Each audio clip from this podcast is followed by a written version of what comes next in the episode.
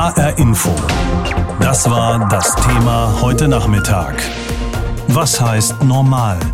Der Schulbeginn unter Corona-Bedingungen. Die Bundesländer planen jedenfalls noch normalen Präsenzunterricht. In Mecklenburg-Vorpommern ist schon seit gestern wieder Schule. Nächste Woche geht's in Nordrhein-Westfalen los. Dort soll es die Maskenpflicht geben, sogar im Unterricht. In Hessen ist das noch nicht geplant, aber äh, auch nicht in Sachsen. Und Niedersachsen äh, hat heute gemeldet, eine Maskenpflicht sei unverhältnismäßig. Ich habe mit Heinz-Peter Meidinger darüber gesprochen. Er ist Präsident des Deutschen Lehrerverbandes der einen Teil der insgesamt 770.000 Lehrerinnen und Lehrer in Deutschland vertritt. Maskenpflicht in der Schule, auch im Unterricht. Und dann ist alles gut, Herr Meidinger? Naja, also man muss natürlich sehen, die Bundesländer wollen ja alle wieder starten mit möglichst vollen Klassen, also kein Abstandsgebot mehr, keine halbierten Lerngruppen mehr vollständiger, jedenfalls weitgehend vollständiger Unterricht. Und dann stellt sich die Frage, wie stelle ich dann den Gesundheitsschutz sozusagen alternativ sicher?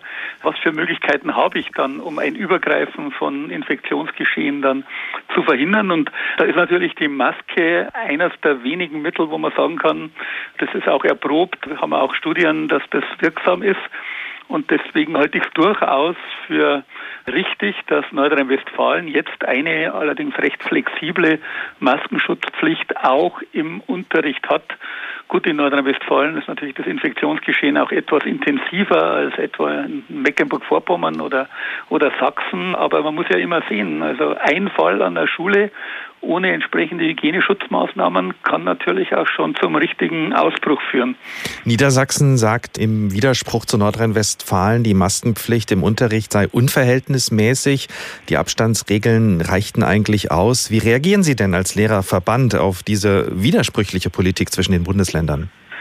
Wir müssen die Balance finden zwischen höchstmöglichem Gesundheitsschutz und höchstmöglichem Bildungsauftrag, also bestmöglichem Unterricht, am besten natürlich auch ungekürztem Unterricht.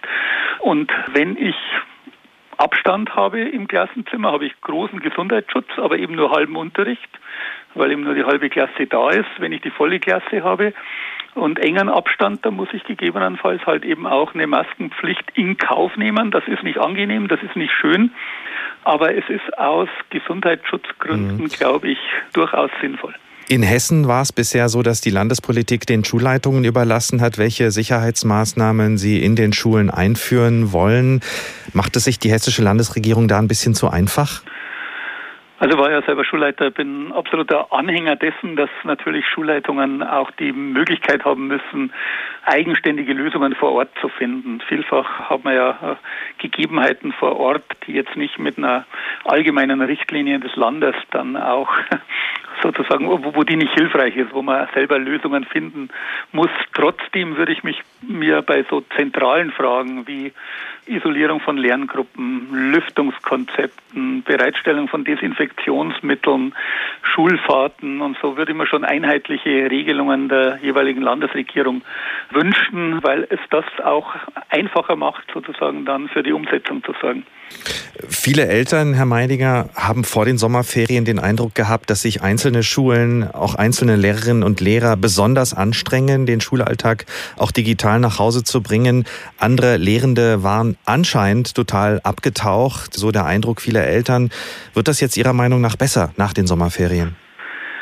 Also es gibt keinen Zweifel daran, dass da vieles auch nicht optimal gelaufen ist, als damals die Schulschließungen kamen. Übrigens, da gibt es auch keinen Alleinschuldigen. Das lag weder jetzt an der, an der Lehrerschaft allein, noch beispielsweise daran, dass auch viele Schüler zu Hause keine digitalen Geräte, zumindest mit Tastatur, zur Verfügung hatten. Aber kurzum, ich glaube schon, dass wir zu mehr Verbindlichkeit, wenn es wieder solche Phasen geben würde, und das kann keiner ausschließen, dass Schulen schließen, dass wir wieder in den Fernunterricht müssen, dass wir da verbindlichere Regeln erstens mal bekommen für diesen Fernunterricht, dass man da auch Noten machen kann, dass neuer Stoff vermittelt wird, dass Anwesenheitspflicht besteht von Schülern, aber natürlich auch eine gewisse Fortbildungspflicht, wobei ich das jetzt gar nicht formal sehe, sondern ich glaube, das ist ein Anspruch, den jeder Lehrer an sich selber stellt, dann in diese entsprechenden digitalen Tools, die dazu notwendig mhm. sind, auch einzusteigen.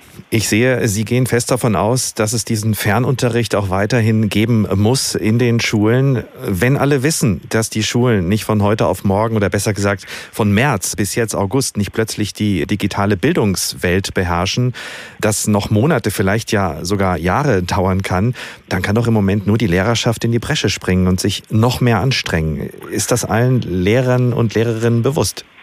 Also ich glaube nicht, dass man den, den, Lehrern jetzt in der Vergangenheit dann auch den Vorwurf machen kann, sie haben sich zu wenig angestrengt. Also die Schulen sind digital jetzt von der Ausstattung her nicht viel besser aufgestellt, als es damals im März war.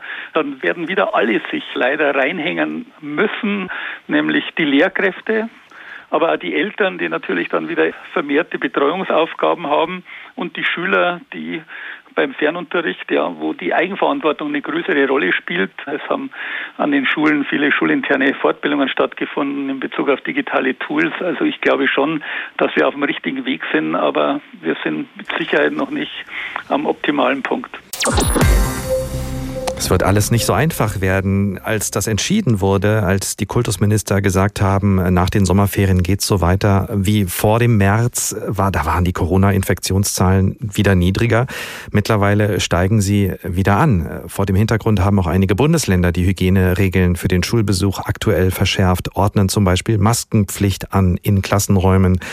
Wie die Lage in Hessen ist, das kann uns unsere Korrespondentin Heidi Radwilas in Wiesbaden besser erklären. Ich habe Sie vorhin gefragt. In Hessen war ja bisher keine Maskenpflicht in Klassenräumen geplant. Ändert sich das nach dem Vorstoß vieler anderer Bundesländer? Ja, das war die spannende Frage und ist die spannende Frage, die uns alle interessiert hat. Und ich habe dazu mit dem Sprecher des Kultusministers, mit äh, Stefan Löwer, gesprochen und er hat mir gesagt, natürlich guckt man sehr genau darauf, wie die Entwicklung der Infektionszahlen ist. Gerade hier in Hessen schaut natürlich sehr genau darauf, was die anderen Bundesländer machen. Man ist im Austausch, aber während die anderen ja jetzt starten müssen, zum Teil schon mit der Schule, hat Hessen jetzt den Vorteil, dass man noch Zeit hat, anderthalb Wochen. Am 17. August soll es erst wieder losgehen mit der Schule. Und deshalb sagt das Kultusministerium, wir werden nicht jetzt entscheiden, nicht diese Woche entscheiden, ob wir schärfere Regeln für die Schulen in Hessen brauchen, sondern wir wollen uns noch ein paar Tage Zeit lassen damit und schauen, wie die Situation sich eben entwickelt. Hältst du denn eine Verschärfung der Regeln in Hessen für wahrscheinlich? Also wenn die Corona-Infektionszahlen sich, ich sag mal, so dynamisch weiterentwickeln, wie das jetzt gerade ist, oder sich möglicherweise die Situation noch verschlechtert, dann gehe ich schon davon aus, dass das Land die Regeln auch äh, für die hessischen Schulen verschärfen wird.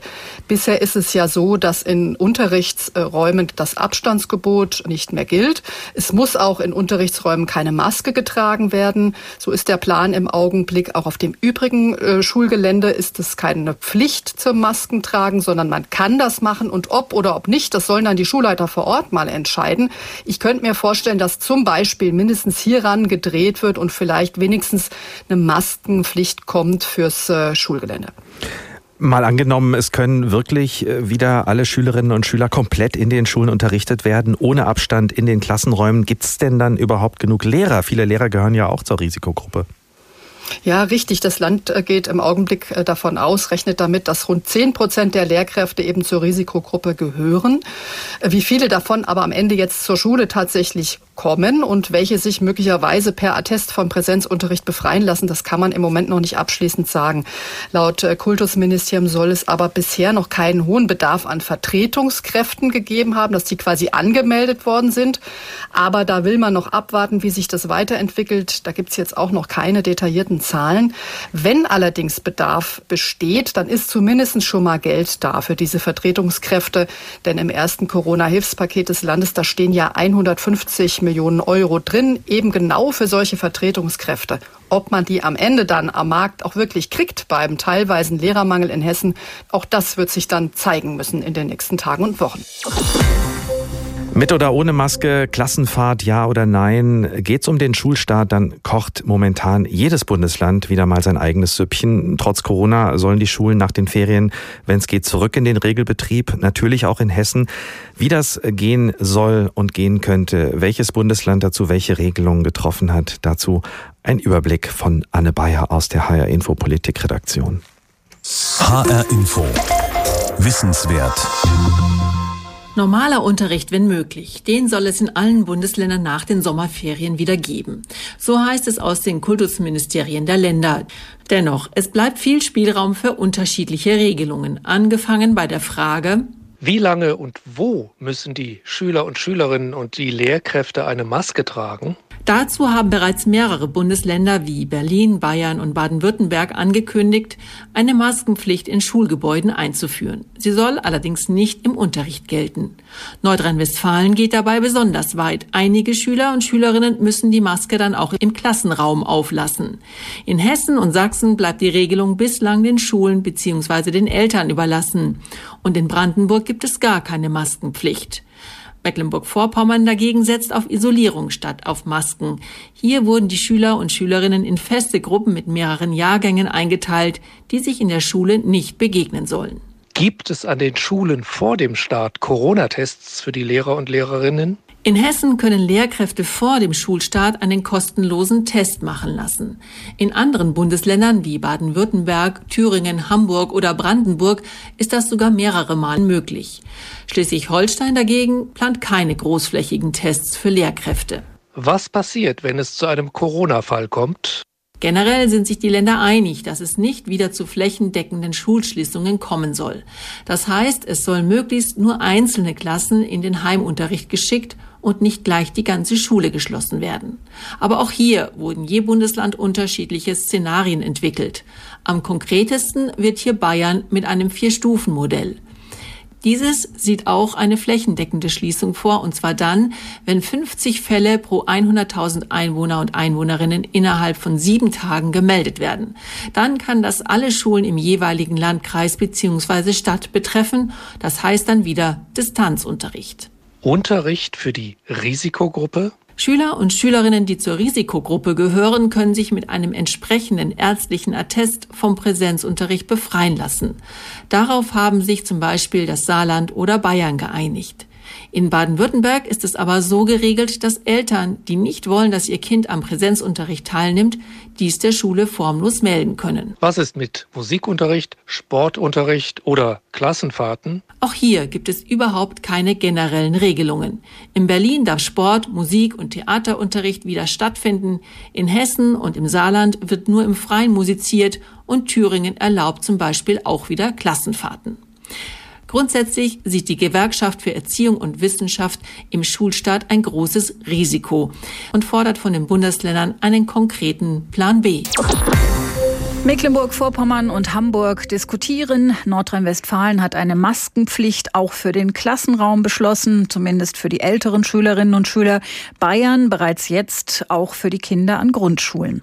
Professor Wieland Kies ist Direktor der Klinik für Kinder- und Jugendmedizin in Leipzig und hat unter anderem in einer großen Studie mehr als 2600 Kinder, Jugendliche und Erwachsene im Schulbetrieb in Sachsen und deren Infektionsrisiko untersucht. Er sagt, man solle Kindern jetzt jetzt so schnell wie möglich einen normalen Schulunterricht ermöglichen. Ich habe ihn gefragt, was er genau unter normalem Schulunterricht versteht. Ein normaler Schulunterricht ist für mich ein hingebungsvoller Unterricht von engagierten Lehrern face to face, also mit direktem Kontakt, Augenkontakt zu Kindern, in denen sie bestmögliches Wissen weitergeben und die Generation von morgen mit ausbilden. Sie sagen aber auch, ohne Maskenpflicht geht's nicht. Trotzdem, bei Ihrer Studie mhm. ist kein einziger aktiver Corona-Fall entdeckt mhm. worden, obwohl Sie ja Schüler, Angestellte, Lehrkräfte untersucht haben. Mhm. Ist dann eine Maskenpflicht nicht übertrieben oder waren die Ergebnisse einfach ein Glücksfall? Sie sind kein Glücksfall, sondern wir müssen beachten, dass diese Ergebnisse im Mai, Juni nach Schließung der Schulen in einem Bundesland, in dem wenig Corona-Fälle im Vergleich zu Bayern, Baden-Württemberg, Nordrhein-Westfalen und Hessen vorkommen. Das heißt, wir hatten Glück, um es böse auszudrücken. Wir hatten in der Zeit wenige Fälle. Masken halte ich für ein kleines Übel. Ich trage auch nicht gerne Masken, obwohl ich ganz früher mal in meiner Ausbildung im OP stand und dort natürlich Maske getragen habe. Aber das sind Dinge, die wir uns leisten können, uns gegenseitig abtrotzen können. Respekt voreinander, Abstand halten beim Einkaufen, Masken tragen, große Gemengelage von Menschen, wie es jetzt unglücklicherweise bei Großdemonstrationen in Berlin war. Sowas sollten wir im Moment vermeiden. In der Schule aber ist in der Tat das Risiko in Sachsen, eine Corona-Ansteckung zu bekommen, dermaßen gering, dass der Schaden für Kinder, wenn man keine Schule macht, keine normale, viel, viel größer einzuschätzen ist als die mögliche Ansteckung mit Corona. Im März hieß es ja noch, Kinder und Jugendliche würden das Virus genauso stark verbreiten wie ein Grippevirus. Ist das jetzt widerlegt, sodass eigentlich die Schulschließungen sinnlos waren? Naja, diese Analogieschlüsse und Hypothesen, äh, die wir alle machen, ich auch, die muss man natürlich äh, ständig revidieren und überdenken mhm. und mit Fakten ergänzen. Jetzt haben wir Fakten aus vielen Ländern, vor allem eine sehr groß angelegte Studie aus Südkorea mit 40.000 Menschen hat gezeigt, dass sehr junge Kinder offensichtlich als Überträger eher weniger sich herausstellen als zum Beispiel Jugendliche und als 40 bis 50-jährige Erwachsene. Das sind die Fakten. Meine Interpretation dabei wäre, dass also jüngere Menschen eher das Virus weniger verbreiten als ältere Menschen. Jetzt muss man wieder fragen, warum könnte das sein? Wenn ich mir vorstelle, wie Jugendliche miteinander umgehen, ist die Nähe, Sie würden jetzt sofort sagen, auch kleine Kinder sind ja sehr nahe beieinander, mhm. spielen mhm. und schmusen miteinander.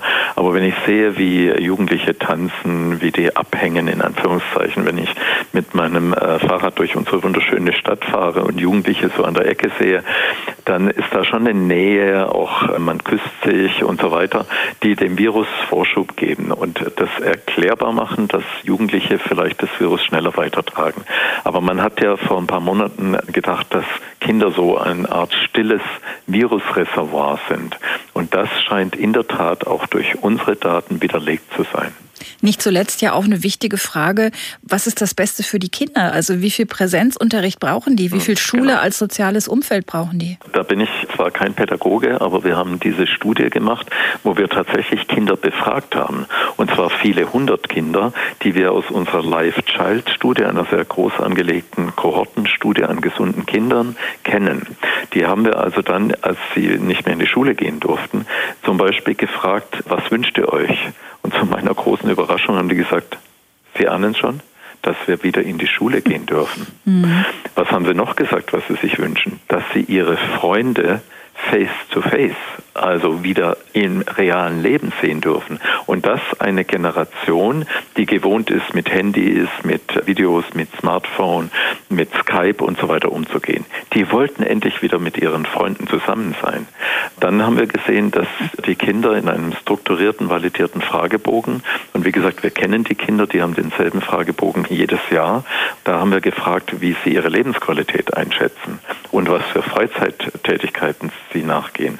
Lebensqualität geht mit der Schulschließung deutlichst herunter. Und zwar je ärmer die Kinder sind und je weniger gebildet die Eltern dieser Kinder sind, umso dramatischer. Und die Freizeitaktivitäten gehen, das wundert einen jetzt nicht, wenn Sportvereine geschlossen haben, auch dramatisch nach unten. Man macht keine Sporttreffen mehr, man hat keine Vereinszugehörigkeit mehr, das heißt formal schon, aber man geht nicht mehr auf den Fußballplatz und so weiter. Da ist dramatisch was passiert. Wie kann es funktionieren mit dem Unterricht nach den großen Ferien? Wir haben es gehört, einige Bundesländer haben die Hygieneregeln für den Schulbesuch aktuell verschärft und ordnen beispielsweise eine Maskenpflicht in Klassenräumen an. Masken sind aber gar nicht das Entscheidende, sondern wesentlich ist das Abstandsgebot, das die Kultusminister für die Klassenräume schon seit längerem gekippt haben. Meint unsere landespolitische Korrespondentin Heidi Radwilas. HR Info. Standpunkt. Ich finde, die Minister sollten wegen der Entwicklung der Corona-Infektionszahlen dringend darüber nachdenken, das Abstandsgebot in Unterrichtsräumen wieder einzuführen. Denn was das Coronavirus im menschlichen Körper mittel- und langfristig tatsächlich anstellt, das weiß doch keiner so genau. Nur erste Warnungen von Wissenschaftlern, dass es selbst bei zunächst leichten Erkrankungen zu Spätfolgen kommen könnte. Schäden an Lunge, an anderen Organen, am zentralen Nervensystem. Heißt für mich, Infektion dringend vermeiden. Wenn das die Basis für eine Entscheidung sein soll und die Annahme der Infektiologen stimmt, dass der beste Schutz vor einer Infektion mit dem Virus Abstand halten ist, wie können wir dann bei aktuell unsicherer Infektionsentwicklung freiwillig auf diesen Sicherungsmechanismus verzichten? Die Pflicht zum Tragen von Mund-Nase-Bedeckungen in der Schule, die viele Bundesländer einführen, ist für mich vor dem Hintergrund eher eine Krücke, keine sichere Lösung. Wäre das Infektionsgeschehen noch so in Anführungszeichen zahm wie vor den Ferien, Ferien könnte ich das Vorgehen verstehen.